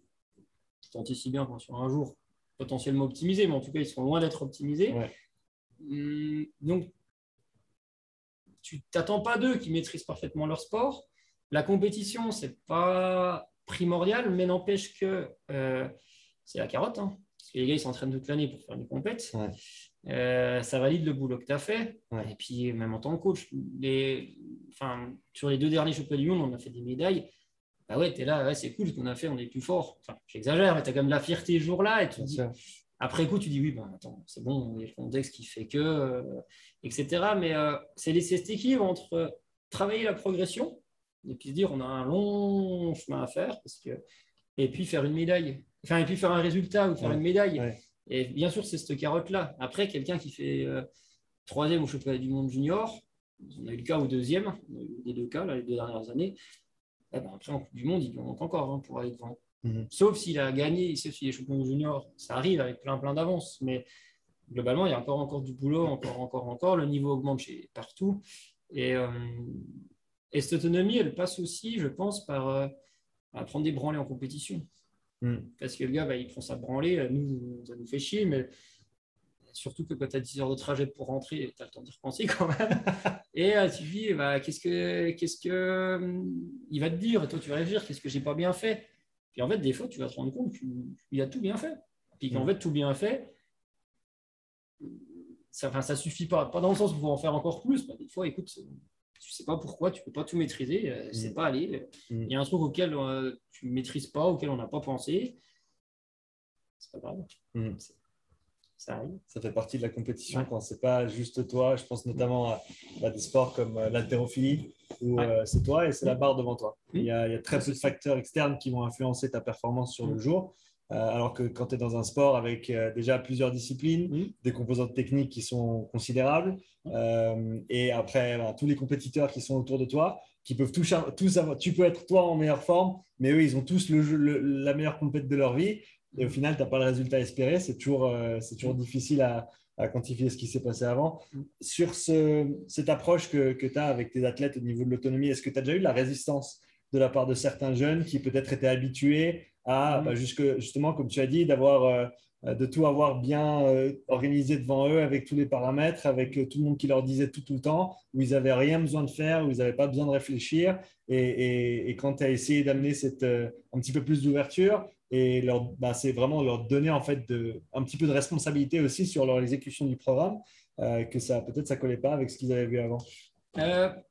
Pas forcément avec ce qu'ils a... parce que c'est pas moi qui suis arrivé et qui ai dit on va mettre de l'autonomie. Ouais. L'entraîneur en place, Alex, le chef d'équipe, est déjà dans cette idée-là et même, même chez Léa. Et, enfin, mais n'empêche que selon l'éducation qu'ils ont eue, je ne remets pas en cause l'éducation des parents, hein, si vous écoutez, c'est pas le problème.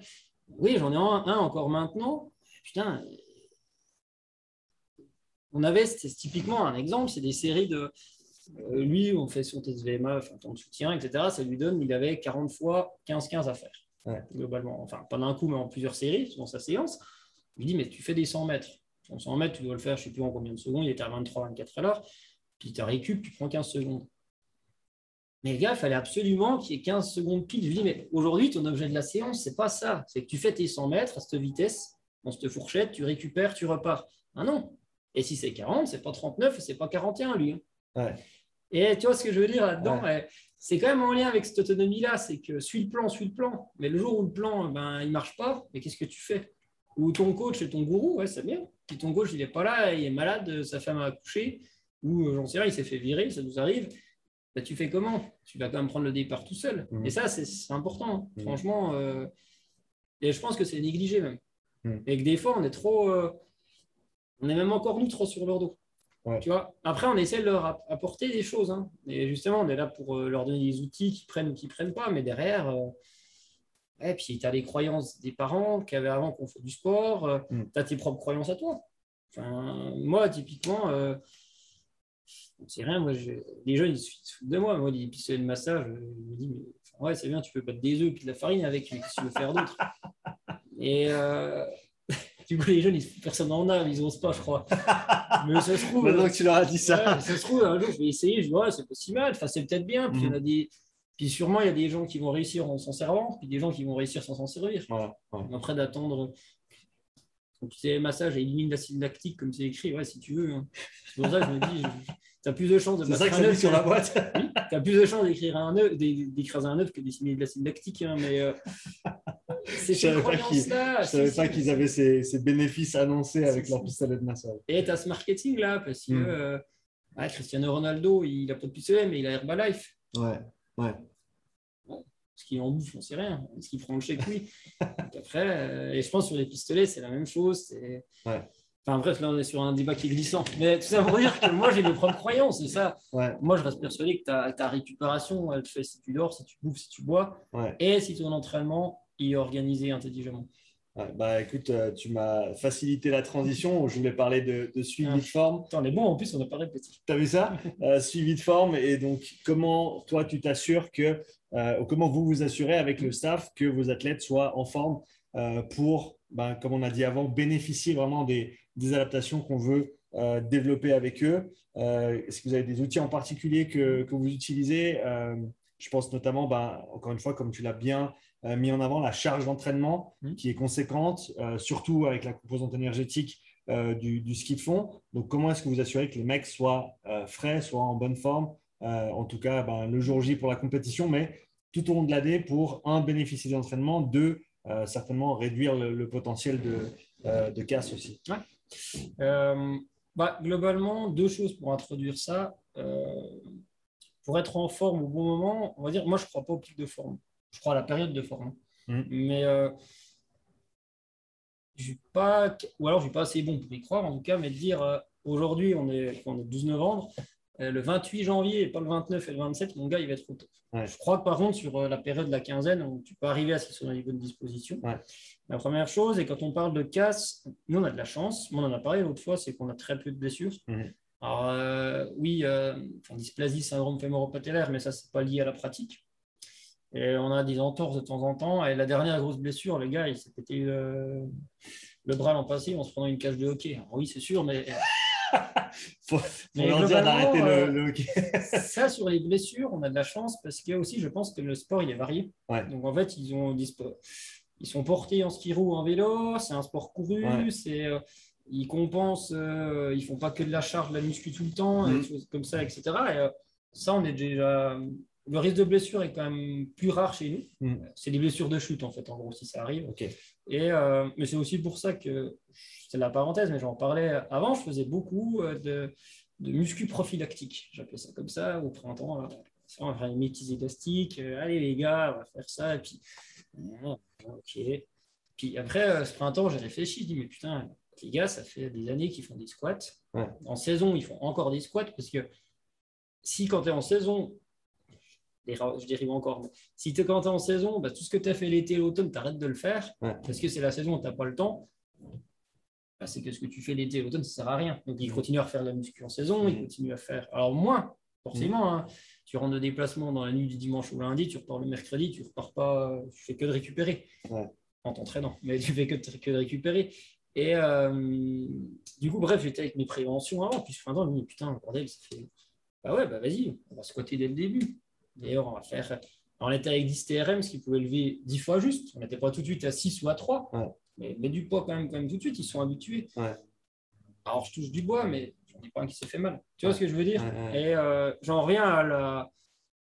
à s'entraîner intelligemment. Alors, j'aime pas le dire, c'est si je dis ça, ça veut dire que moi, je suis intelligent, qui fait plein de conneries. Hein. mais n'empêche que des fois, ça sert à rien de vouloir compliquer, puis de faire le petit truc euh, miraculeux. Vas-y, fais, fais, fais, puis vas-y. Et donc, pour en revenir au sujet euh, de l'entraînement, euh, donc on utilise la charge d'entraînement avec l'échelle de Forster. Forster? Foster, Forster.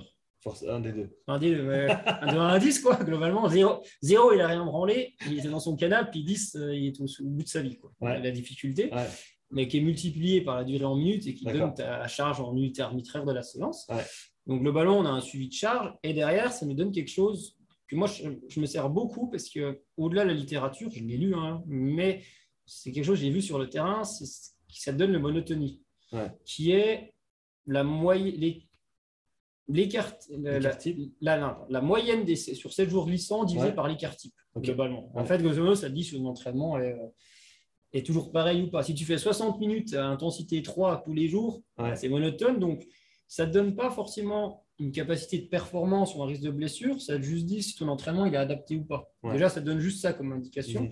Et ça, c'est quelque chose où. Euh, deux, trois fois, en fait, quand on a vu un plateau qui s'installait, ouais. là, deux, deux et demi par là, mais sur 7-8 euh, jours, et eh bien souvent, les gars, ils te disent, quand tu, quand tu vois ça, tu laisses faire, tu dis, attends, on va voir, parce que tu ne peux pas toujours être derrière ton ordi et dire, oh, putain, merde, c'est pas bon, il faut tout changer. et ils disent, les gars, en fait, ils disent au coach, bah, quand est-ce qu'on coupe? Et ouais, ils sentent que. Ils sentaient que. Mais sans, eux, ils n'ont pas accès au cours. D'accord. Et tu vois ça, deux, trois fois, on s'est dit ça. Donc, c'est un indicateur que bah, j'ai gardé. Tu vois, quelque chose qui est. Euh, en fait, ça te donne une vision d'ensemble. Et par contre, que j'ai fait avec une. L'année dernière, que j'ai fait avec. Euh, ça fait 4 ans que je m'en servais. L'année dernière, bah, quand tu maîtrises un truc, tu veux mieux faire. Mhm. Des fois, que tu veux mieux faire, mais tu fais pas bien. Et du coup, au lieu de regarder, moi, je regardais de loin. Je disais, ah, bah, le mois dernier, tiens, il y a ce cours, machin, il y a des variations, c'est bien. L'année dernière, je fais, ah, non, je vais regarder à la semaine, ça va être bien plus précis et tout. Puis sauf que bah, quand tu regardes, euh, je sais pas moi, tu regardes euh, je sais pas, un, poids lourd avec, une, avec, une, avec un microscope, bah, tu vois rien parce que tu as besoin d'être loin pour le voir. C'est un peu comme si tu faisais peut-être, pour quelqu'un qui veut perdre du poids, si tu te pèses toutes les heures pendant la journée. C'est ça. Tu as, plein de points de données, mais en gros, ils ne te servent vraiment à rien parce que ce qui compte, c'est euh, peut-être trois points dans la semaine et voir la tendance sur un mois. Et ça, ça, va te donner la réponse. C'est ça. C'est exactement ça. Et là, ça donne une tendance. Alors, pour avoir une tendance, tu es quand même obligé, c'est la limite de l'outil, d'avoir tes données quotidiennes de charge d'entraînement, mhm. donc que la tête remplisse correctement, mhm. dans l'idéal dans la demi-heure. Mhm. Tu vois, on parle d'autonomie, en a. Euh, il y en a un, typiquement, son carnet, il ne le remplissait pas. Ou, le dimanche, il mettait son total tout le dimanche qu'il a fait. puis on disait, bah non. Et là, il, s'est fait opérer cet été. Il va sûrement m'entendre, mais il le sait. C'est la parenthèse, mais ça rejoint l'autonomie. Et périostite, donc il se fait opérer. Je lui fais un programme pour revenir. Je lui dis, vas-y, progresse. Enfin, je lui, je lui dis pas, je lui écris j'ai vu avec le kiné, j'ai vu avec le médecin, va progressivement sur ça, ça, ça. Le lendemain, bah, il va une heure et demie en ski à roulette. Je dis, mais non, putain, trois quarts d'heure, c'est pas une heure et demie. Ouais, je me sentais bien. Non. Et on parle d'autonomie, donc lui, il fait ça un peu en freestyle, parce qu'ils veulent bosser. Après, c'est de la bonne intention. Euh, il remplit pas son carnet. Bah, nous, au bout de trois semaines, on a fait, bah, tu sais quoi, on t'envoie plus de programme, tu te démerdes. Donc, non, mais c'est vrai. Hein. Tu viens aux séances, hein, bien sûr, mais tu te démerdes, le programme, tu on on l'aurait pas abandonné pour toute la saison. Mais il s'est dit merde, putain. Il s'est rendu compte que trois semaines après, il a re-rempli son carnet, on lui a renvoyé et on lui a individualisé parce qu'on lui a dit bah, si tu continues là à en faire qu'à ta tête, mais euh, on ne s'adressait pas à l'humain, hein, c'est un super gars, on s'adressait aux sportifs. Il dit continue à en faire qu'à ta tête. Ben ok, nous, c'est ce qu'on va faire, on va pas te prendre en compte ce qui s'est passé avant. puis tu vas rechoper le groupe là en cours de route, mais comme si tu avais, euh, comme si c'était entraîné comme les autres. On était prêt à le faire. Alors c'est peut-être dur. Hein. Après, le haut niveau, c'est pas le bisounours, hein. mais mhm, euh, mhm. je me suis reperdu. Ouais, donc du coup, j'ai ce monotonie qui est le premier indicateur. Derrière, ça te donne la contrainte qui a, en théorie, risque de blessure. Mhm. Moi, je dis pas. on a de la chance qu'il ne se baisse pas trop, mais et ça donne le fameux fitness, la capacité à performer. Attention, mais sauf oula, Oula. non. Alors moi, en tout cas, je ne vois pas de. J'ai déjà eu des des excellentes perfs avec des fitness bas et des mauvaises perfs avec des fitness hauts. Donc ça, je... sûrement, j'analyse pas bien. Mais en mhm. tout cas, euh, je me sur ces suivis-là, charge, monotonie, etc. C'est la monotonie qui, qui, est pour moi un très bon indicateur. Et qu'est-ce qui, bah, d'après ce que toi tu as vu, si cet indicateur en guillemets fitness, mhm. il ne tient pas tout le temps, ou pas aussi bien que ce qu'il devrait, d'après ce qu'on lui attribue, euh, quels sont les indicateurs qui vont euh, te montrer qu'un athlète est dans, un, dans sa période de forme, justement, et qui va, d'après toi et d'après ce que vous avez pu voir jusqu'à maintenant, performer à son meilleur niveau Il faut le voir sauter, il faut le voir skier. Déjà. Non, mais c'est vrai, hein, sincèrement. Mais je suppose qu'il y a quelqu'un qui entraîne, Kenny qui entraîne ses sprinters, je pense que quand tu, son gars courir. il, parlait même de. ça, c'est quelque chose que j'ai entendu d'autres coachs de sprint, tu l'entends tu l'entends même quand il s'échauffe, le temps de contact au sol, le bruit qu'il fait. Et déjà, avec ça, tu peux te dire, euh, je crois que c'était avec euh, Hakan Anderson, le, coach de sprint euh, suédois, comme ça. Il disait ça aussi. Il disait, en gros, tu as un plan, mais en gros, tu écoutes le mec s'échauffer, tu le regardes s'échauffer, et ça, ça va te dire comment la séance va se passer.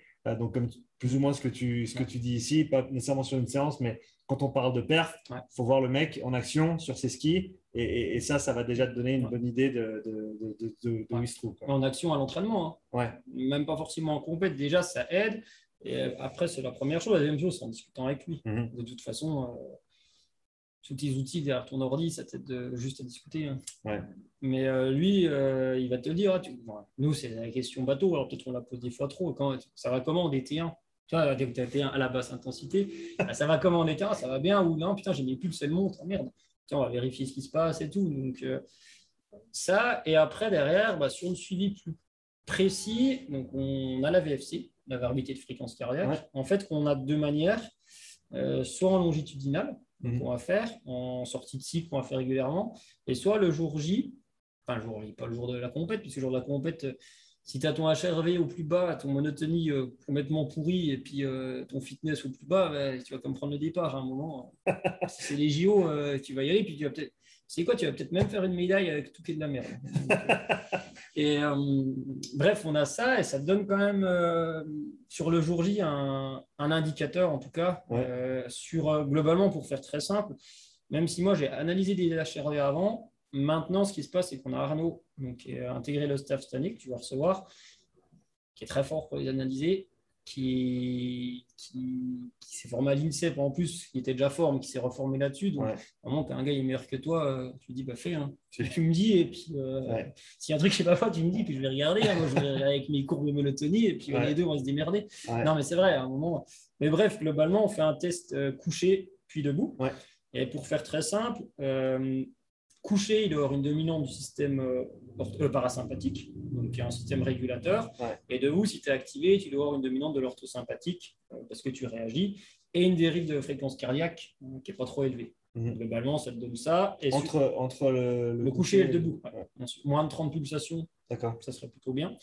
Et quand tu es dans longitudinal, si une fois ta fréquence de repos est à 48, puis qu'après elle est montée à 55, tu dis merde, il y a un truc. Mhm. Mais globalement, cet indicateur de, de fraîcheur, ça, peut être fait par le HRV. Après, encore une fois, ça te dit juste, ah merde, le gars, il est fatigué. Pourquoi il est fatigué? Est-ce que s'il est fatigué et qu'il fait sa séance, c'est grave, c'est pas grave? Est-ce qu'il est entre les deux oreilles aussi Ouais, c'est surtout ce qui est entre les deux oreilles, toi. Est-ce qu'il a mal dormi? Est-ce qu'il a bien dormi? Est-ce que si? Est-ce que ça? Ça donne juste un, un truc à un instant T. Mais c'est un truc complémentaire à la monotonie, justement, mhm. je trouve que la monotonie ne donne rien de précis, mais elle donne une tendance. Ça, par contre, ça te donne euh, quelque chose de plus précis. Mais qu'est-ce que tu en fais après derrière? C'est une chose. Et le troisième indicateur qu'on a, on a une plateforme de force où on s'en sert euh, à la fois de manière pédagogique, un peu pour orienter la muscu, même si euh, je trouve toujours risqué d'orienter un cycle de muscu à partir d'un test que tu as fait à l'instant T un jour. Mm. euh, ce qui va dire, souvent il dit toujours qu'il faut aller plus vite. Il faut faire de la vitesse. de la vitesse mais, euh, et euh, par contre, ça donne aussi le fitness parce que tu as tes élastos, tes statos chargés, déchargés. Donc, Ouais. quand même, ça te prend, euh, je pense, ton temps de réaction en millisecondes sur ton élasto, ça doit quand même t'aider. Ça te donne ça. Mais par exemple, ça, ça te donne l'indicateur euh, pour ce qui est en lien avec l'explosivité, Mm. pas ce qui est en lien avec le ski de fond. Mm. Et sûrement qu'à l'inverse, la, la VFC, ça te donne plutôt sur l'énergétique. Mm. Tu vois, c'est toujours, c'est toujours pareil. Tu es suivi des- tes indicateurs d'état de forme, ben, c'est bien, mais euh, des fois, il faut quand même s'entraîner. Et tu as quand même chose- un projet sur le long terme Ouais. de construction. Alors, si vraiment tout est au rouge, tu dis, OK, bon, alors je pense que j'ai fait de la merde avec lui, on reprend, on va changer. Mais euh, tu dois ajuster, mais tu ne dois pas être toujours, tous les jours, rivé sur tes indicateurs de suivi et dire Ah putain, ah, là c'est parfait. Ah, mais tiens, lui il est enfant, allez, vas-y, je lui fous une intense dans les dents. Ah merde, mais trois jours après j'avais ça, c'est pas grave, on verra. doit parler des tendances Ouais. et euh, vraiment avoir une vue qui est un petit peu euh, bah, décrochée de, de- de- du Mm, point de données en lui-même. Ouais. Euh, que bah, j'ai commencé à utiliser une appli HRV le matin il y a quelques semaines en arrière. Mm. Et bah, c'est pareil, il ne donne pas vraiment d'infos Mm. avant d'avoir mis deux semaines de, de données dedans, tous les jours. Parce que, en gros, ça ne sert à rien en fait. Mm. Tu regardes ton HRV un jour, ta VFC, pardon, euh, sur un jour sans avoir ce qui s'est passé avant, sans connaître euh, ta norme à toi Mm. et sans connaître tes tendances précédentes, ça ça, ça te donne pas grand-chose. quoi. C'est un point de données, mais tu n'as aucune référence pour l'interpréter. Et comme tu l'as dit, même quand tu as des références pour l'interpréter, ça ne veut pas toujours dire que tu peux euh, avoir une action dessus ou sur l'entraînement à cause de, de ce paramètre-là. Comme tu as dit, au bout d'un moment, il faut s'entraîner. Au bout d'un moment, il faut sauter, il faut, faut, faut, faut compétitionner. Euh, donc, mais il faut utiliser ces paramètres au mieux pour euh, faire ce qu'il faut faire. Quoi. Alors par contre, ça ne veut pas dire que parce qu'il ne il faut plus l'utiliser, bien Mhm. sûr. Mais il faut quand même prendre du recul par rapport à ça. C'est Mhm. important, mais et par exemple, euh, je prends un sport comme le combiné, mais je pense qu'un gars qui fait du saut à la perche, pareil. Tous les sports, euh, dans le combiné, je parle par la partie saut, Mhm. le gars, il est au pic de forme de sa vie. Ouais, on va dire qu'on l'a trouvé le pic de forme. là. On le cherchait, on est les premiers au monde, je pense, à avoir trouvé le jour. Là. Putain, il y a tout qui va bien. Ouais. Puis là, le jour de son truc, euh, putain, il part, il se prend euh, rafale de vent en l'air, Ouais. il fait une feuille, il, il tape la bosse, comme on appelle, il est sous pas loin. Ben, il aurait beau être en forme, il a bien poussé, mais hop, ça n'a pas marché. Et Mhm. puis donc, vu qu'il a mal sauté sur les skis de fond, il pourra aller plus vite de sa vie, il va quand même prendre branlée, puis il va finir 30e à la fin. Et c'est bien beau, les paramètres, c'est important, mais je pense que c'est plutôt important pour te dire si ce que tu fais est plutôt cohérent ou pas dans l'entraînement. Mhm. De prédire une performance, enfin moi je ne sais pas le faire avec. Peut-être qu'il y en a qui savent le faire en vrai. Honnêtement, hein, peut-être qu'il y a des gens, ça fait des années qu'ils sont dans les datas. euh, Moi je ne sais pas faire. Mhm. J'ai presque envie de dire, si ton HRV, tu le... si tu veux commencer à mettre en place un suivi et que le HRV, ce que tu sais, il faut quand même. Arnaud, je vois bien, hein, euh, il traite les, act- les- les artefacts, il prend Ouais. sur son suivi debout, Ouais. il arrive à avoir les points. Ouais. Ce que je sais faire, mais pas bien. En tout cas, par rapport à lui, très mal. Bah, j'ai envie de te dire, c'est cool, si tu pars de zéro, tu as un coach qui débute, machin, enfin un ruffier. Apprends à faire un suivi sur un ruffier, déjà avoir ses données, tu as déjà ta fréquence de repos. Tu vois déjà un peu ce que ça donne, tu as, Mhm. déjà ton amplitude. Alors oui, c'est pas parfait, mais euh, par par quelque chose Ouais. qui est connu, qui n'est pas parfait, mais en tout cas qui peut correspondre à ton contexte, puis après, sûrement tu peux augmenter après derrière. Ouais. Et l'exemple, nous, on a bossé euh, les deux avec Moxie. Mhm. J'ai adoré, hein. franchement, on a tiré des trucs qui étaient super bien, mais Mhm. je crois qu'on va en discuter plus tard de ça. Ouais. Mais parce que ça fait euh, plusieurs années que j'ai ce gars dans ce groupe, que, enfin, lui ou un autre hein, qui a ce groupe-là, que moi, je, je pense que le système que j'ai, c'est pas mal, je le maîtrise. C'est pas parfait, on l'améliore tout le temps. Et qu'à un moment, ben, ouais, c'est bien, ok, je vais. Il y a un truc, j'arrive pas à capter ce qui se passe, je suis pas assez intelligent pour y arriver. Shen et sa machine sont plus intelligents que moi, ben, je vais demander à un gars, puis il va m'aider. Non, mais tu vois, Ouais. mais par contre, je suis pas passé de. La première semaine, on a fait ça, la deuxième, le Moxie, puis la troisième, on a pris je sais pas quoi. Ouais, ouais. Il y Il y a une progression et il faut. Même ouais. chez l'entraîneur, il y a une progression. Mhm. Et tu vas avoir des gars qui ont des outils, mais c'est pour ça que le pistolet de massage me fait rire, parce que dans deux ans, ça va être autre chose. Il y a des outils, tout le monde a ça. Putain, faut que je l'ai. Ouais. Ok, j'ai ça. Ouais, je fais mousse au chocolat. non, mais ouais, Et-. Et l'omelette aussi. Euh, pour rester sur le suivi de forme, pardon. Non, non, non, du tout. Euh, pour rester ou pour revenir sur. Ouais, euh, on revient, on revient sur le suivi de forme. Euh, et je pense que pour vous, c'est une évidence. Mais je pense que pour le commun des mortels, euh, ça, ça, peut être rappelé encore et encore et ce ne sera jamais assez. L'impact de tous les facteurs du, du, rythme de vie de l'athlète, mmh. du sommeil, du stress externe à l'entraînement sur son état de forme et sur sa capacité à intolérer les charges d'entraînement et deux, à performer. C'est énorme. C'est forcément énorme. Mais en plus de ça, on a quand même ça fait vieux con quand je le dis, mais c'est une société où on zappe de plus en plus vite, tout va vite, et on est toujours absorbé par plein de trucs. Et les athlètes, ils ne peuvent pas déroger à ça, à leur téléphone, à tout ce que tu veux. On en a, hein, franchement, mais moi, ça m'impressionne. Hein, des jeunes, là, ils ont 20 ans, euh, c'est 21h, 22h, j'en sais rien, je m'en fous à quelle heure ils se couchent, mais c'est quand même toujours 22h, 6h, ils sont réglés quasiment tout le temps pareil. Mmh. Et ça, c'est beau, hein. ça, va dans, ça va dans ce bon sens-là. Après, des fois, ils le sont trop, mais on en revient à l'autonomie. Alors, quand quelqu'un pas assez, euh, écoute pas assez ce qu'on lui dit, ben, on le sanctionne. Puis des fois, quand il écoute trop, on lui dit Mais non, mais putain, mais dis-nous qu'on est con, puis il va, faire, boire une bière. Mais tu vois ce que je veux dire? Mais euh, ça a quand même un impact beaucoup là-dedans. Et euh, moi, j'ai vécu le cas d'avoir fait des JO avec un porte-drapeau. Donc, ouais. nos athlètes qui étaient porte-drapeau en 2014. Et on trouve des journalistes, tout le monde ah, la pression qu'il avait, je pense que c'est énorme. Ce qu'a fait Martin Fourcade en 2018, c'est juste monstrueux. D'être porte-drapeau, de faire des médailles. Euh, mais... en tout cas, toi, tout ça, c'est forcément ça. Et euh, ce qu'on essaie de leur faire, c'est euh, ayant un rythme de vie qui est stable, etc. Après, ta grand-mère qui est malade ou ton, père qui est malade ou ta soeur qui a un souci, bah, tu ne pourras pas le changer. Et des fois, on va vouloir tout millimétrer mais euh, bah, tu pars en compète. Et puis, euh, et puis euh, bah, pour rentrer de compète, ton avion, tu l'as raté parce qu'il y a une raison, machin, donc tu dors dans un aéroport. Donc, toutes tes belles théories de récupération, de machin, donc tu fais toujours au mieux. Mais tu ne peux, pas, tu peux pas toujours tout, tout, tout, bien faire. Après, ça a forcément, tous les paramètres ont un impact. La, la chaleur, le froid, est-ce que le gars, il boit bien, il boit suffisamment, il prend suffisamment de minéraux quand il fait chaud ou pas. on a une nutritionniste qui nous aide aussi mhm, pour mhm. faire ça. Mais on a quand même beaucoup, il y a quand même beaucoup, beaucoup de paramètres qui font que. Après, c'est quelle importance tu accordes à chaque paramètre, quel temps tu veux laisser dans chaque paramètre, et surtout, est-ce que tu accordes assez d'importance à celui-là et pas trop à l'autre? Ça, tu ne le sais pas. Mhm. Peut-être qu'au bout d'un moment, tu te dis, merde, ça, on a négligé. Il euh, faut peut-être y revenir. Des bonnes questions à se poser.